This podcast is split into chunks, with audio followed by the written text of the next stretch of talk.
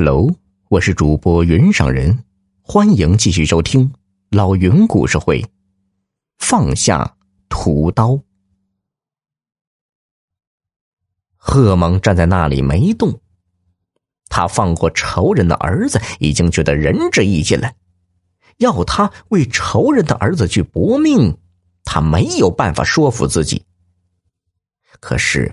就这样放弃凯凯而去，眼睁睁看着他落入那帮人的魔掌，却又于心不忍。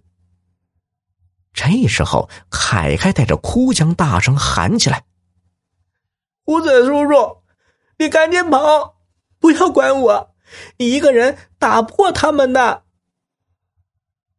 贺蒙只觉得热血上涌，涌上头顶，那一刻。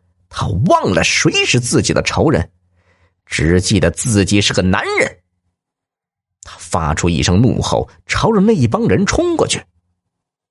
很快，他陷入重围，挨了无数拳脚，身上还被捅了几刀，但他毫不退却，势如风虎。他的衣服是红的，眼睛是红的，整个世界都是红色的。红色的海洋淹没了一切。当贺蒙醒过来时，四周却是一片雪白。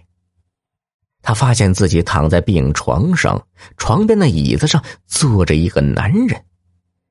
这个男人烧成灰，他也认得，那两个字从牙缝里挤了出来：“高峰。”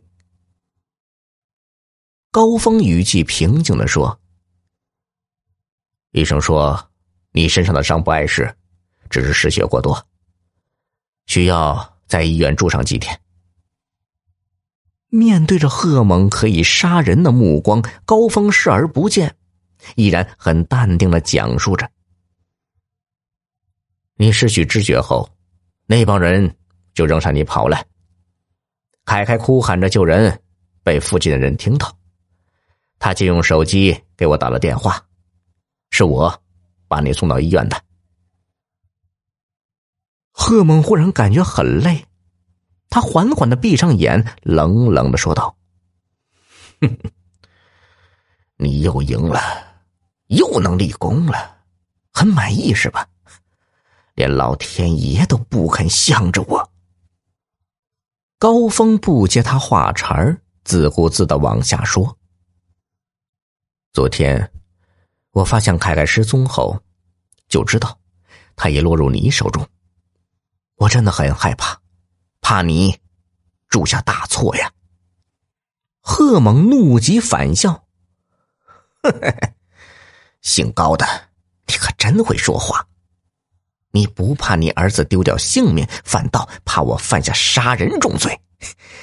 你不觉得你这种话很恶心吗？”高峰还是不理他，继续往下说着。我向凯凯详细询问了这一天一夜他和你相处的每一个细节。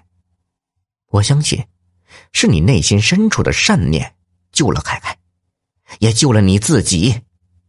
我为他庆幸，也为你庆幸。够了！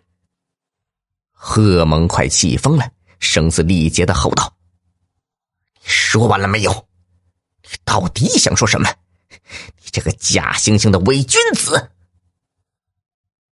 高峰站起身，看着贺蒙的眼睛，一字一句道：“我再说一句就可以了。凯凯其实是我收养的，你才是他的亲生父亲，他就是你六年没有见过面的儿子。”一语出口，石破天惊。贺蒙一下从床上跳起来，伤口钻心的疼痛，他此时却完全感觉不到。他瞪视着高峰，声音在发抖：“你说什么？”高峰平静的说道：“当初为抓捕你，我去过你家，去做你母亲的思想工作，也见到了。”你两岁的儿子，你入狱是罪有应得，我问心无愧。可是，每次想起那个失去父亲的孩子，我总有一种于心不安的感觉。于是，我经常会往你家跑，给那一老一小提供一些力所能及的帮助。后来，你母亲旧病复发，没办法再照顾孙子了。我经过他同意，收养了你儿子。因为要上户口，我给他改了姓名。这就是事情的全部经过。